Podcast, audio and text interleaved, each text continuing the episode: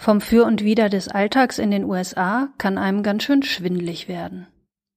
Karrierechancen, Corona-Zahlen, kulturelle Vielfalt, krasse soziale Spaltung. Ist die Idee von Amerika als Traumland und Einwanderungsmagnet irgendwie von vorgestern?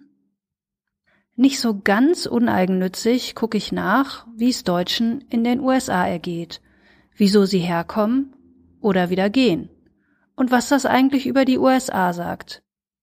Und auch, so merke ich dann relativ bald, über Deutschland. Meine Recherche bringt mich unter anderem nach Rumänien, natürlich virtuell, zum kreativen Paragraphenbiegen, mitten in einen gescheiterten Traum und auch zum Opa von Donald Trump. Um all dem auf die Spur zu kommen, helfen mir vier Gäste. Die Migrationsforscherin Jana Batalova, die auf Einwanderung spezialisierte Anwältin Hilde Holland und Kai Blum und Claudia Heuermann. Die haben beide einen amerikanischen Pass und die bringen auch zwei neue Bücher über die USA mit. An einem von dem habe ich mitgeschrieben.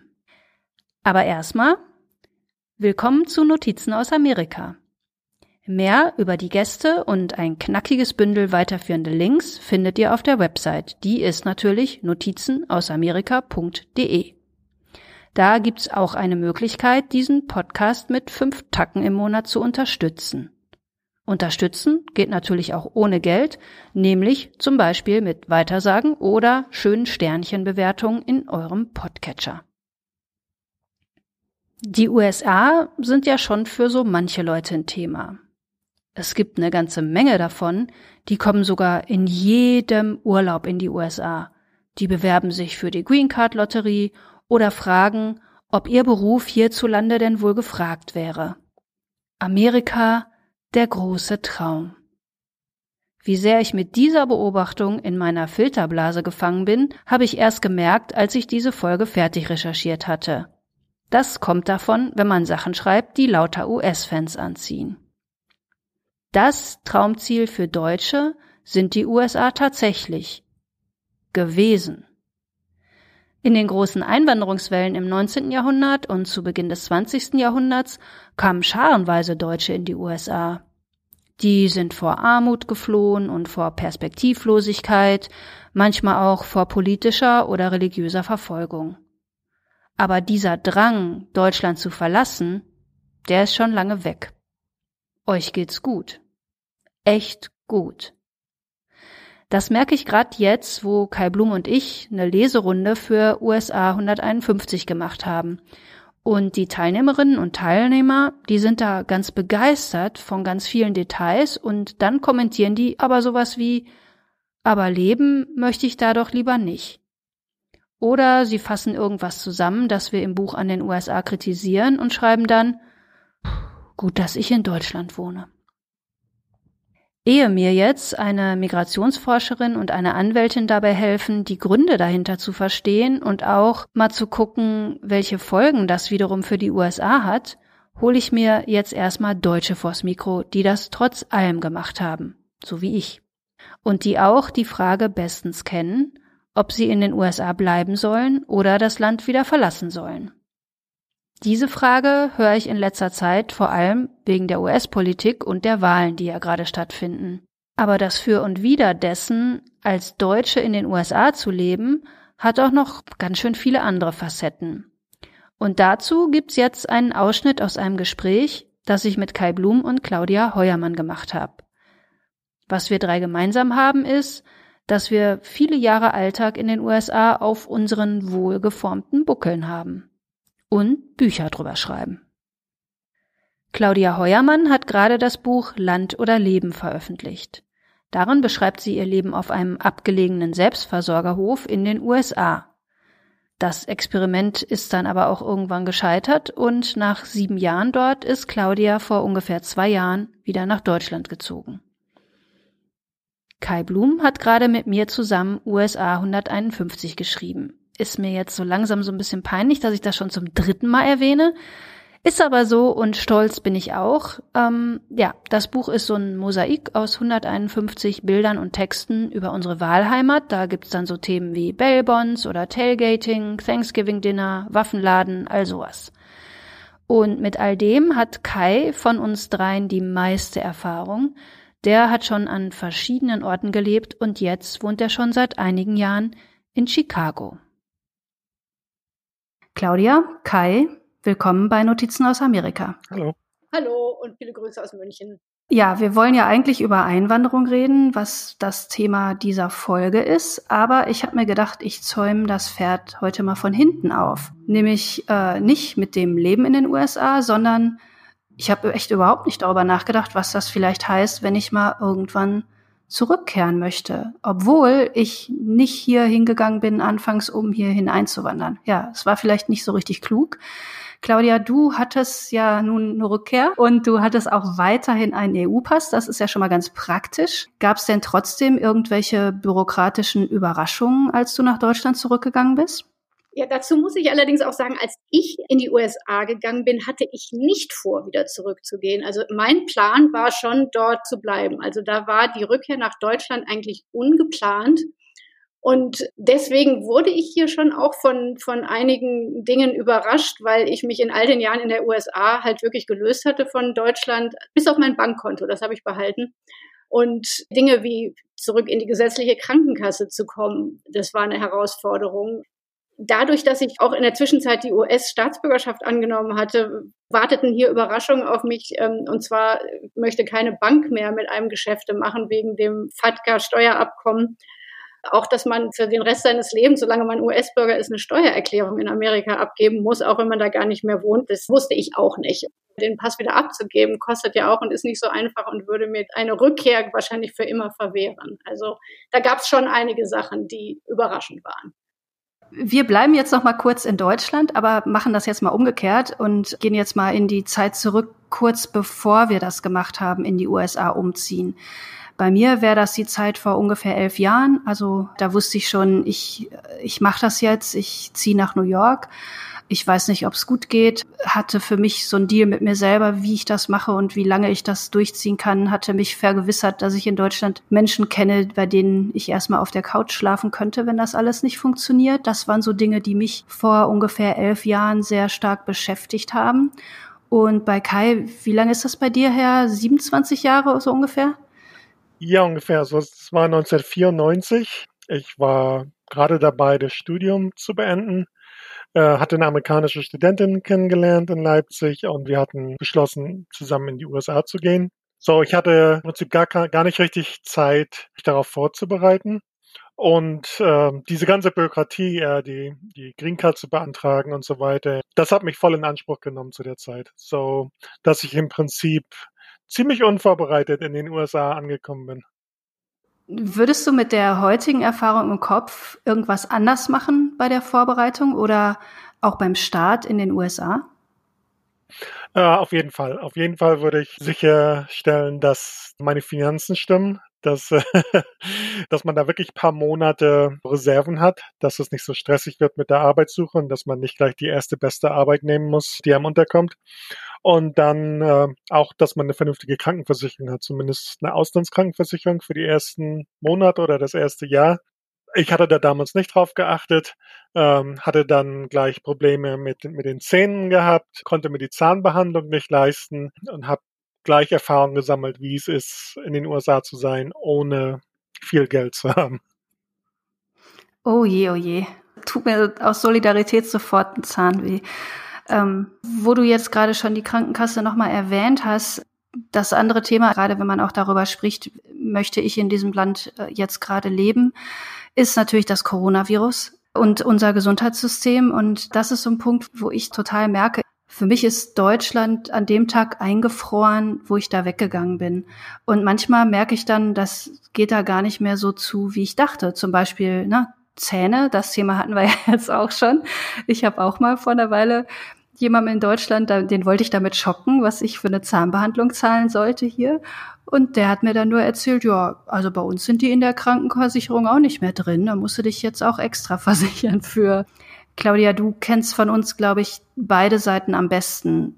Was fällt dir jetzt zum Thema Gesundheitssystem, vielleicht auch in Bezug auf Corona, aber muss nicht sein? Was fällt dir da sofort ein? Also ich muss ganz ehrlich sagen, ich bin ja jetzt in Deutschland nur in der gesetzlichen Krankenkasse, also in, in der Künstlersozialkasse jetzt. Und ich habe alle meine Zahnbehandlungen bezahlt bekommen. Mein Lieblingsbeispiel ist ja wirklich die Zahnklammer des Kindes, ähm, die in Amerika unter keinen Umständen, obwohl wir versichert waren, bezahlt worden wäre, 16.000 Dollar. Und hier wurde es alles übernommen. Und von daher äh, muss ich nach wie vor sagen, dass ich hier mit der deutschen gesetzlichen Krankenkasse super Erfahrung habe, noch kein einziges Problem. Manchmal gibt's Wartezeiten beim Arzt einfach, aber der Unterschied ist wirklich für mich immens. Claudia, du bist ja nicht nur in ein anderes Land gezogen, sondern auch in eine ganz andere Art zu leben. Darüber schreibst du auch und ich sage da jetzt einfach mal ganz holzschnittartig Wildnis statt Stadt und Selbstversorgerin statt Supermarkt, sowas in der Richtung. Und so eine Vorstellung von Freiheit und Abenteuer passt jetzt erstmal super zum Image von Amerika, dass das zumindest viele von außen auch so haben.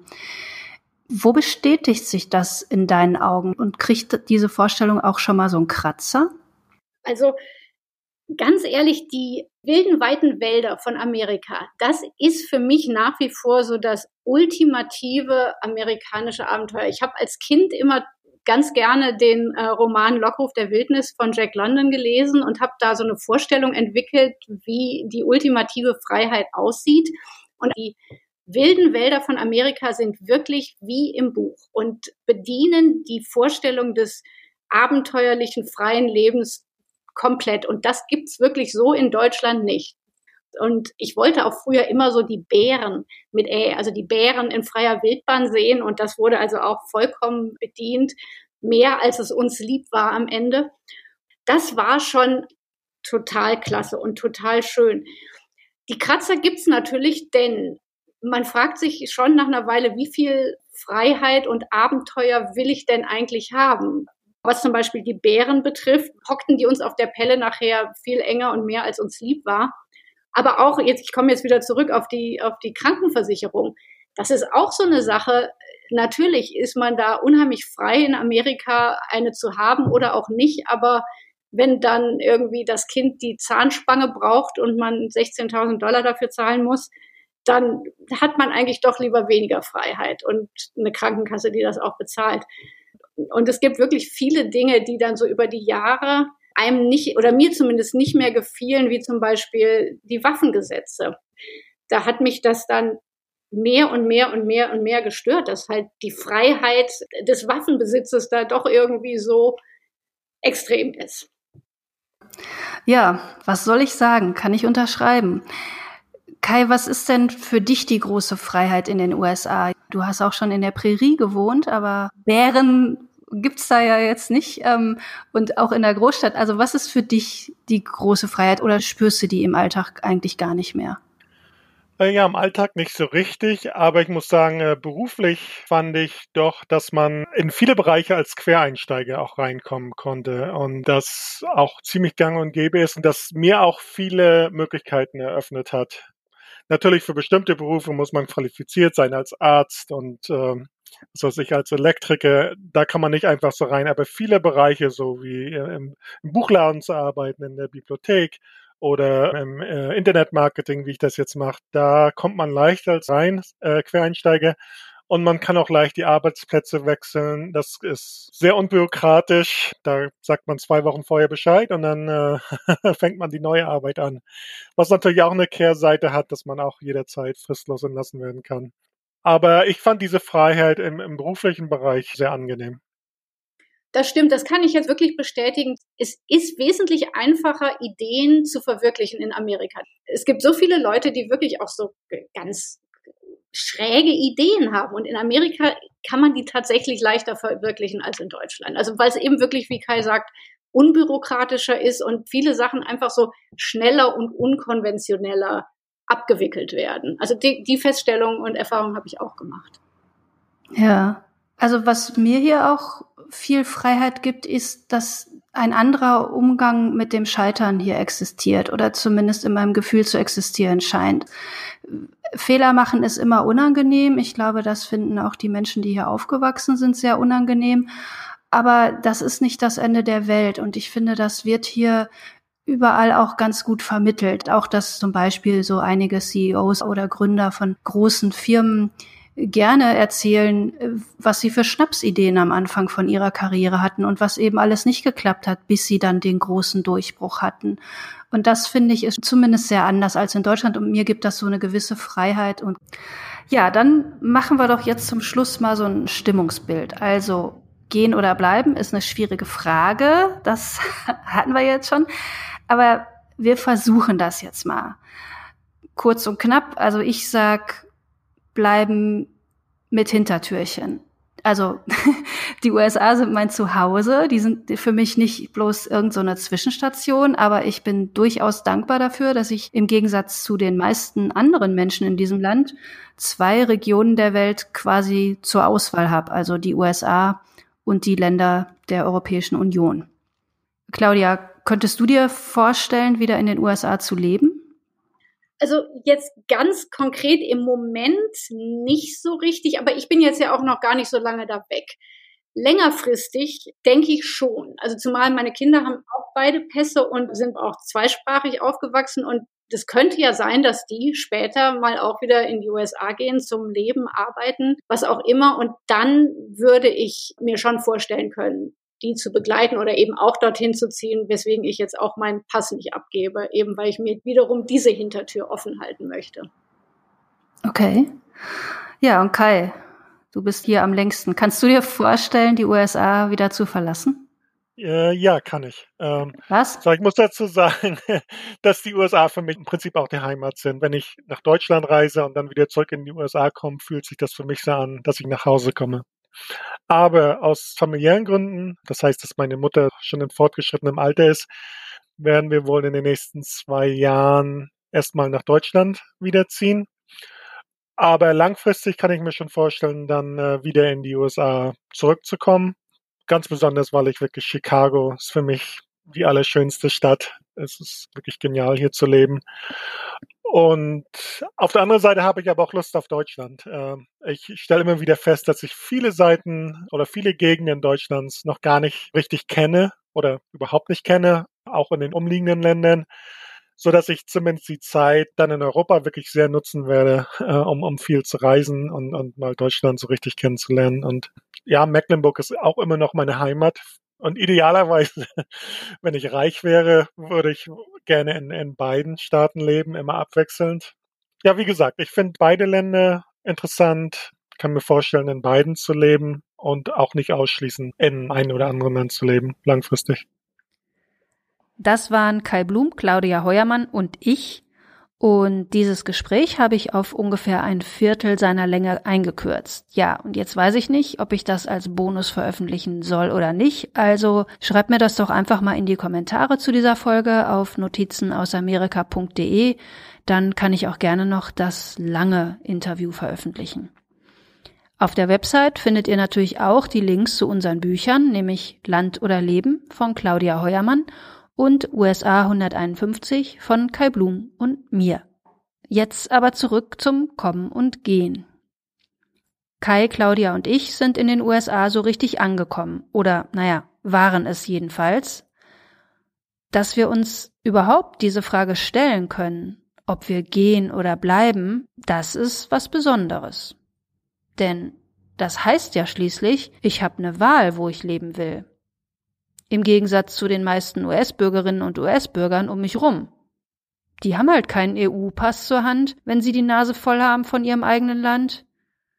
Ich dagegen kann nach Deutschland ziehen oder in ein anderes europäisches Land oder in den USA bleiben. Einfach so. Nee, nicht einfach so, Deshalb gucke ich jetzt auch nicht direkt nach, warum die USA für viele Deutsche nicht mehr das Traumziel sind. Ich fange erstmal an mit denen, die in die USA erstmal umziehen wollen. Die stoßen nämlich auf Hürden, die ziemlich viel über dieses Land hier verraten und auch über dessen Zukunft. Die Zukunft der USA hängt nämlich viel stärker am Einwanderungsrecht, als es auf den ersten Blick so aussieht. Darüber spreche ich mit der Anwältin Hilde Holland. Sie ist Partnerin in der New Yorker Kanzlei Würsch und Gehring und auf Einwanderungsrecht spezialisiert. Und diesem Gespräch will ich jetzt als Gründen der Transparenz auch noch voranstellen. Frau Holland hat vor einer Weile auch mich auf meinem Weg der Einwanderung begleitet.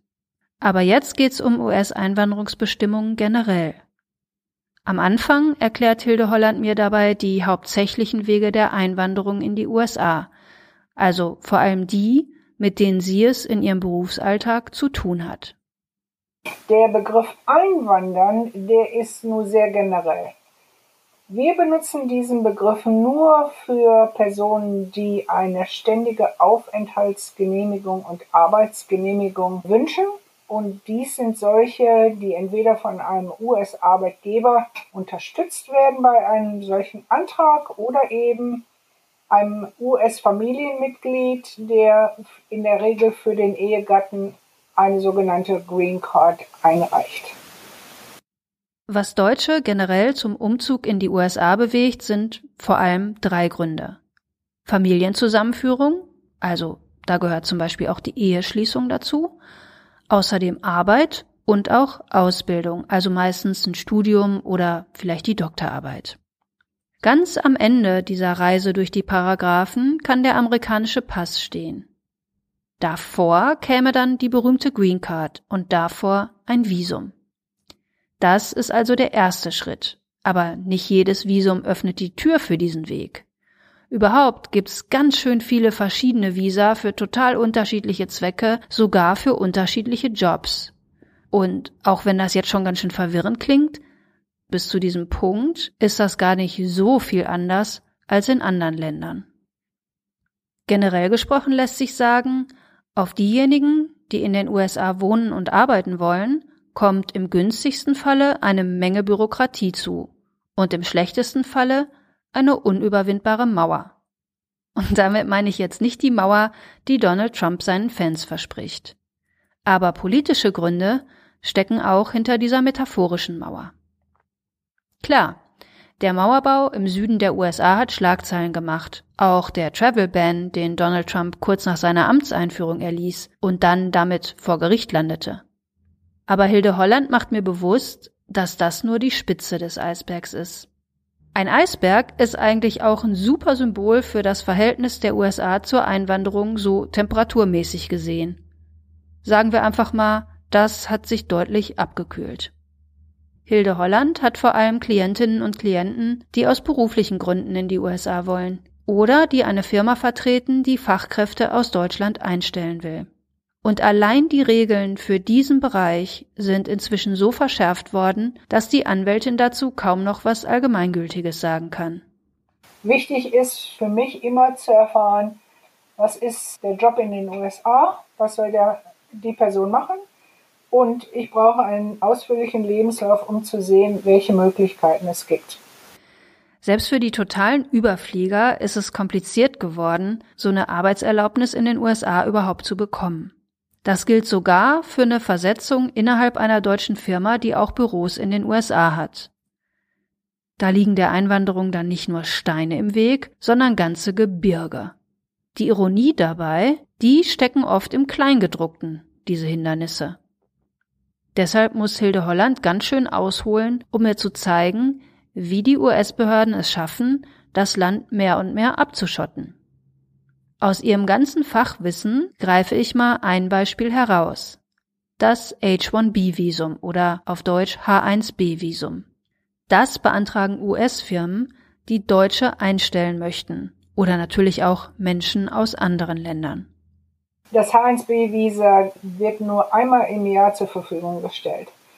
Dieses Jahr, in 2020, hat sich das Prozedere geändert, indem der Arbeitgeber jetzt an einer Lotterie teilnehmen kann, um ein sogenanntes Los zu bekommen für die Stelle und den Arbeitnehmer, den er einstellen will. Wenn jetzt also jemand aus Deutschland ein Jobangebot aus den USA hat, dann muss diese US-Firma erstmal losziehen. Und natürlich wollen viel mehr Firmen so ein Los, als es Losnummern gibt. Das nenne ich mal ein Nadelöhr.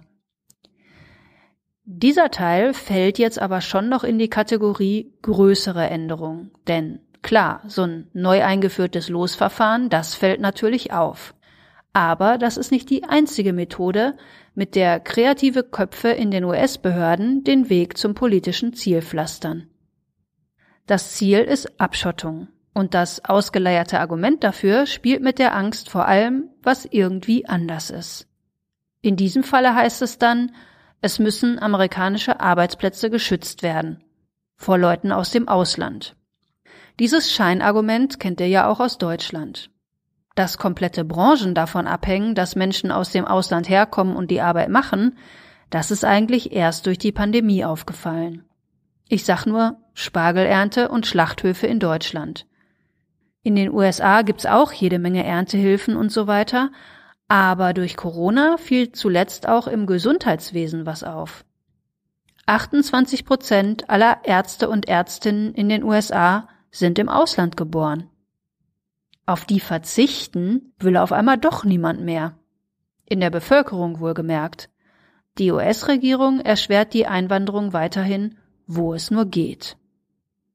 Schon vor Corona gab es einen Aufschrei, als der Präsident meinte, seiner Ansicht nach könnte man das H1B-Visum komplett abschaffen. Ey, wir sind aber auf kluge Köpfe aus dem Ausland angewiesen, riefen da zum Beispiel die Silicon Valley-Firmen. Solchen Fachkräften winken die mit einem Haufen Schotter, damit dann auch wirklich die Besten der Besten nach Amerika kommen. Aber selbst so eine gut gefüllte Talentkasse ist irgendwann leer. Und das machen sich die Regelwerk-Umschreibköpfe in den US-Behörden zunutze. Erstmal kommt da das Argument, die Leute sollen wirklich wegen ihrer Spezialkenntnisse aus dem Ausland geholt werden und nicht, weil sie billiger für die Firma sind. Deshalb ist ans Regelwerk für H1B-Visa längst eine Vorschrift zur Höhe der Gehälter getackert. Das nennt sich dann zwar Mindestlohn, es bewegt sich aber auf Spitzenniveau. Es geht hier ja schließlich nur um Spezialkräfte. Und diese ohnehin schon hohen Untergrenzen sind nun vom Arbeitsministerium erhöht worden, um bis zu 95 Prozent. Das wiederum hat auch Auswirkungen auf Menschen, die in den USA studieren. Die machen das ja, damit sie hinterher zu den Besten der Besten gehören. Dafür nehmen sie erstmal in Kauf, dass sie während des Studiums nicht arbeiten dürfen. Das erlaubt ein F1-Visum nämlich nicht, das ist so ein Studierendenvisum. Wer nach dem Abschluss in den USA arbeiten will, versucht dann halt auf ein H1B-Visum zu wechseln. Aber da haben die jetzt natürlich kaum noch Chancen mit so einem lumpigen Einstiegsgehalt versus Mindestlohn auf Spitzenniveau. Zack, sind noch ein paar Leute aus dem Land gedrängt, und das ganz ohne Schlagzeilen. Solche Manöver jetzt ganz alleine mit der Trump-Regierung zu verbinden, das liegt so doll auf der Hand, dass mich das glatt skeptisch macht. Hat er das wirklich alleine angefangen? Praktischerweise kann mir Hilde Holland auch dabei auf die Sprünge helfen. Sie blickt nämlich nicht nur auf eine rund 30-jährige Karriere in den USA zurück, sondern auch auf ein gutes Stück Einwanderungsrechtsgeschichte. Bin in diesem Geschäft schon sehr viele Jahre und die erste große Welle kam nach September 11. Nach den Anschlägen vom 11. September 2001 kam raus, einige der Terroristen waren vorher in den USA zur Flugschule gegangen und dafür hatten sie J1-Visa, die gelten für Trainees oder ja, so ein Praktikum. Das war für die US-Verwaltung dann Anlass, die Voraussetzungen für einige Visa zu verschärfen und ganz besonders die Sicherheitskontrollen bei allen Visaverfahren generell. Das berichtet Hilde Holland aus dieser Zeit. Sie sagt, ihr hat das damals eingeleuchtet und die neue Vorgehensweise hat sich dann auch schnell eingespielt. Die nächste große Welle kam dann mit der jetzigen Administration. So, da sind wir dann doch bei der Trump-Regierung gelandet. Seit 2016 gab es sehr viele Änderungen und Beschränkungen im US-Einwanderungsrecht. Im Gewimmel all dieser Detailänderungen sieht Hilde Holland auch solche, die ihrer Einschätzung nach erstmal die Zustimmung des Kongresses gebraucht hätten. Vor Gericht landen so manche dieser Änderungen sowieso. Und auch in politischen Kreisen beschweren sich einflussreiche US-Unternehmen darüber bitterlich. Leider ziehen viele von diesen Firmen dann den Schluss, dass sie keine Aussichten auf Erfolg haben mit einer solchen Beschwerde und zum Beispiel bestimmte Werke nach Kanada verlegen, wo es sehr viel einfacher ist, diese Spezialisten anstellen zu können. Hilde Holland hält die gegenwärtige Einwanderungspolitik der USA für eine Milchmädchenrechnung. Sie geht davon aus, dass die sich schon in einigen Jahren auswirken wird, beispielsweise auf die Qualität von US-Technologie. Das wäre dann buchstäblich die Ironie der Geschichte. Das Land macht seine Grenzen mit so einem Slogan wie America First dicht und landet damit international auf dem letzten Platz. Das wiederum könnte die USA dann noch weniger attraktiv machen als Einwanderungsland. Na, noch ist das ja nicht so. Und eins der vielen Details am aktuellen Einwanderungsrecht in den USA überrascht gerade damit, dass es sich nicht geändert hat. Die Green Card Lotterie. Die gibt's immer noch, bestätigt mir die New Yorker Einwanderungsanwältin Hilde Holland. So, und jetzt schätzt doch mal, wie viele Deutsche wandern denn so pro Jahr aus? Das waren im Jahr 2019, äh, Moment mal, äh, was? Wie viele? Sind da jetzt 260.000 ausgewandert? Oder 58.000? Oder 1,2 Millionen? Yes, Houston, wir haben ein Problem. Dabei habe ich noch nicht mal so speziell gefragt, also zum Beispiel danach, wie viele von denen denn jetzt in die USA auswandern. Well, it's quite a headache. Ja, ich muss zugeben, ich hatte so ein bisschen an mir gezweifelt und bin jetzt doch ganz schön froh, dass auch die Expertin das nervig findet. Das war Jana Batalova. Sie ist für eine Datenbank voller solcher Zahlen zuständig, die heißt Migration Data Hub und obendrein forscht sie beim Migration Policy Institute über, na was wohl, über Migration natürlich. Und zwar sowohl was die USA betrifft, als auch weltweit. Und Jana Batalova weiß natürlich, warum diese Statistiken so verwirrend sind. Es kommt immer darauf an, wer beim Auswandern oder Einwandern gezählt wird. I mean, even if we look within one country, the definition of immigrant or migrant will vary depend on which government agency supplies the information. Nicht nur haben die verschiedenen Länder ihre eigenen Vorstellungen von Migration, auch innerhalb eines Landes ist Einwanderung unterschiedlich definiert.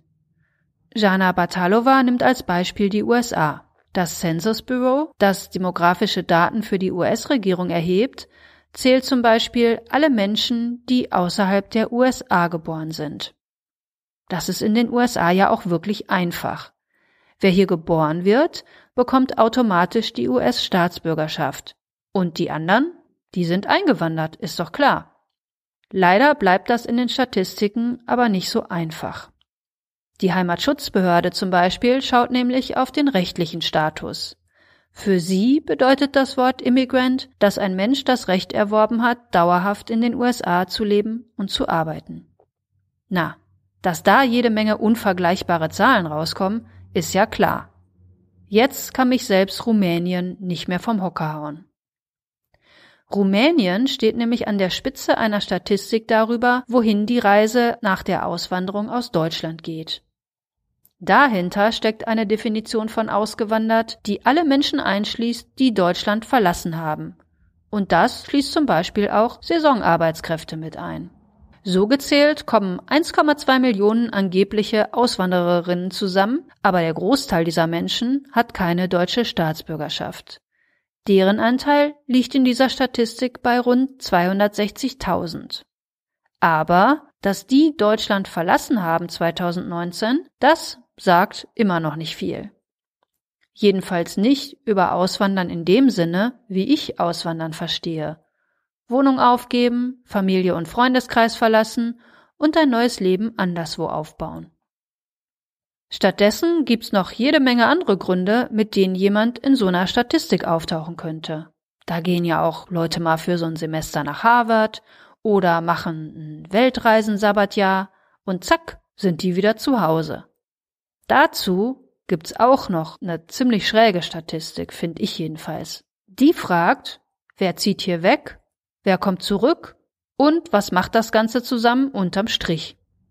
Diese Rechnung steckt dahinter, wenn ihr hört, im Jahr 2019 hätten 58.000 mehr Deutsche das Land verlassen, als wieder zum Einwohnermeldeamt gelatscht sind. Als ob sich diese Kommen- oder Gehen-Frage binnen eines Jahres klärt und fertig. Immerhin habe ich jetzt begriffen, wie wenig absolute Zahlen weiterhelfen bei der Frage, wo die USA heute als Ziel für Deutsche stehen und auch, wo die als Einwanderungsland generell stehen. Statt nach absoluten Zahlen zu fragen, die absolut nichts aussagen, frage ich Jana Batalova jetzt lieber mal nach der Entwicklung. Today, the number of Germans in the United States is significantly smaller than it used to be.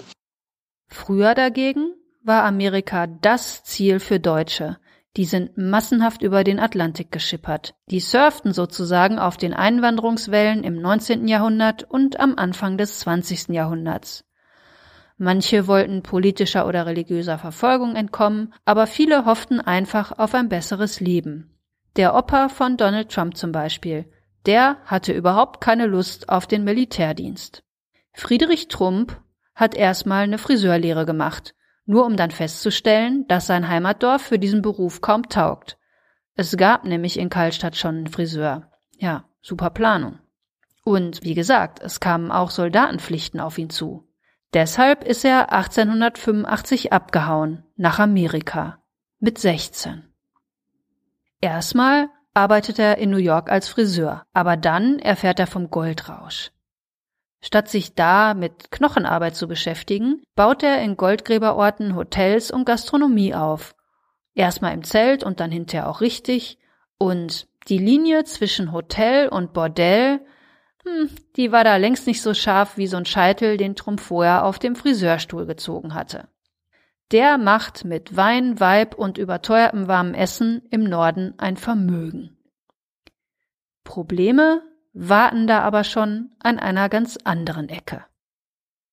Nach einem Besuch zu Hause in Kallstadt heiratet Trump ein Mädchen aus seinem Heimatdorf, zieht mit ihr und seinem Vermögen in eine hochmoderne Wohnung in New York und die schwangere Gattin findet das Leben in den USA unerträglich. Also nimmt Friedrich sein Vermögen und schifft die Familie wieder in die Pfalz. Dort finden es die Leute super, dass da jetzt einer mit richtig Kohle aus Amerika kommt. Aber die Verwaltung kommt diesem neuerdings prominenten Bürger natürlich auch auf die Schliche. Und die versteht überhaupt gar keinen Spaß, was Militärdienstverweigerung angeht. In ihren Augen war Trump abgehauen, hatte die amerikanische Staatsbürgerschaft angenommen und dann so lange im Ausland ausgeharrt, bis er für den Militärdienst zu alt war. Da konnte er dem Königreich Bayern dann auch weiterhin gestohlen bleiben die geben ihm keine Staatsbürgerschaft mehr. Und so sieht Friedrich Trump keinen anderen Weg, als wieder in die USA zu ziehen. Für den 45. US-Präsidenten können wir uns also alle mal schön bei den Bürokraten aus dem bayerischen Innenministerium bedanken. Ein 16-jähriger Einwanderer heißt in den USA heute unaccompanied minor, ganz genauso wie da so jemand in Deutschland unbegleiteter Minderjähriger heißt. Und zu Friedrich Trumps ursprünglichen Gründen, sein Dorf zu verlassen, sagen manche Politiker und Politikerinnen heutzutage Wirtschaftsflüchtling.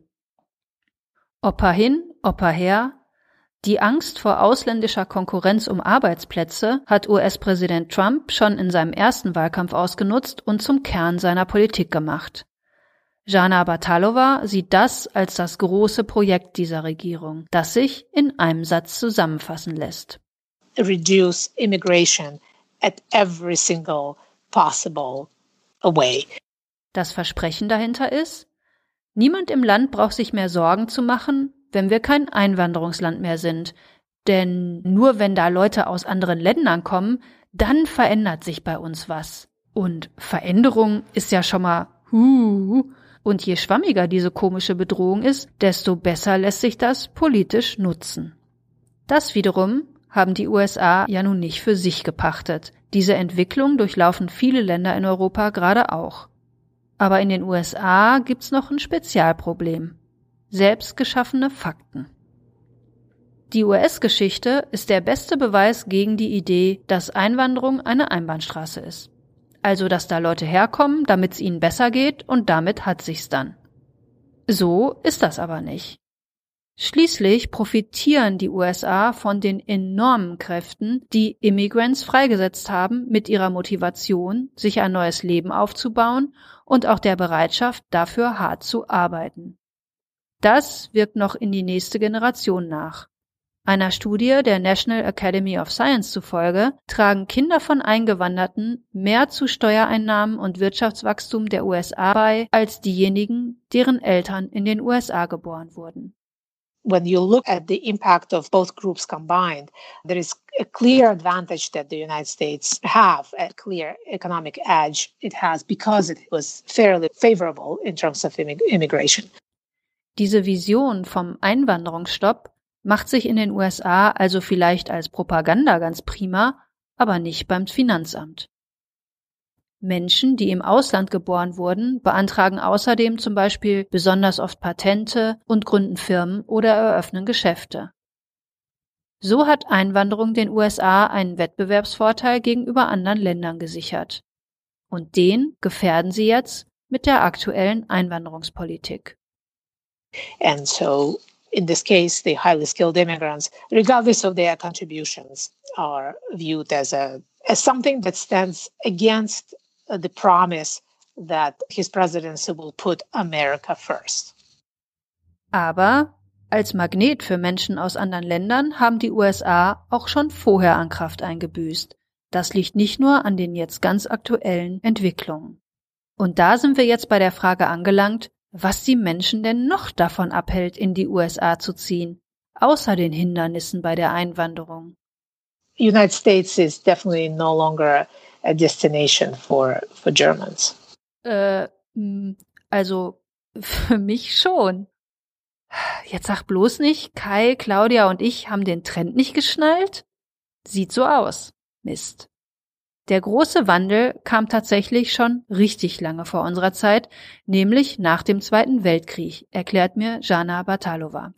Europa war verwüstet und brauchte Leute für den Wiederaufbau.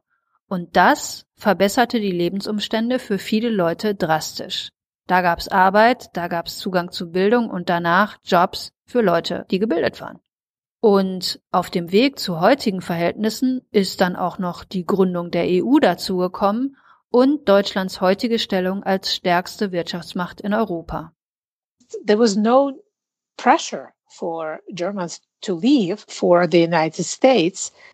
Extra eine Fremdsprache richtig gut lernen und sich erstmal für lange Zeit als Außenseiter oder Außenseiterin fühlen, das muss dann natürlich gar nicht sein. Viele lassen sich lieber etwas schlechter bezahlen als in den USA und genießen dafür aber die gewohnte Lebensqualität aus der Heimat. Jana Batalova zufolge ist nämlich auch der Alltag in Amerika für viele Leute aus Europa die Kehrseite dessen, was das Land ihnen zu bieten hätte. Die aktuelle Politik der USA könnte das noch verstärken. The concern is that the current policies they just aggravate, they compound the negative trends that have been already happening. People just have other options to go to, including not leaving their home countries. Das war Jana Batalova. Mehr über ihre Arbeit und natürlich auch ein Link zum Migration Data Hub findet ihr auf notizenausamerika.de.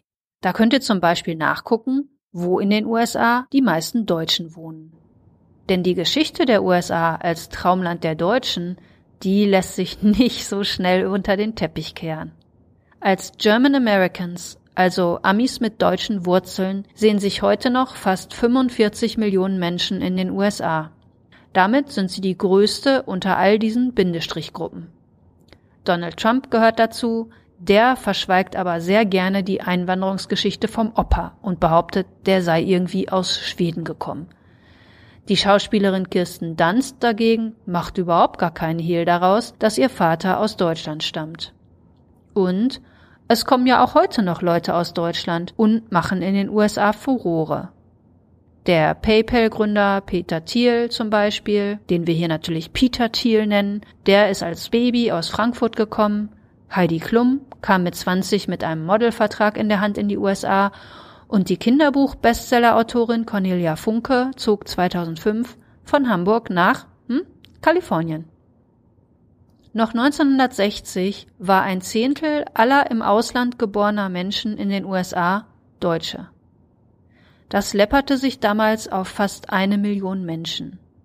Inzwischen sind es nur noch rund 550.000, also 550.000 in Deutschland geborene Menschen in den USA.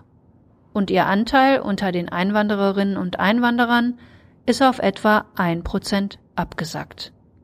Ha! Seht ihr? Jetzt habe ich doch noch eine aussagekräftige Zahl gefunden.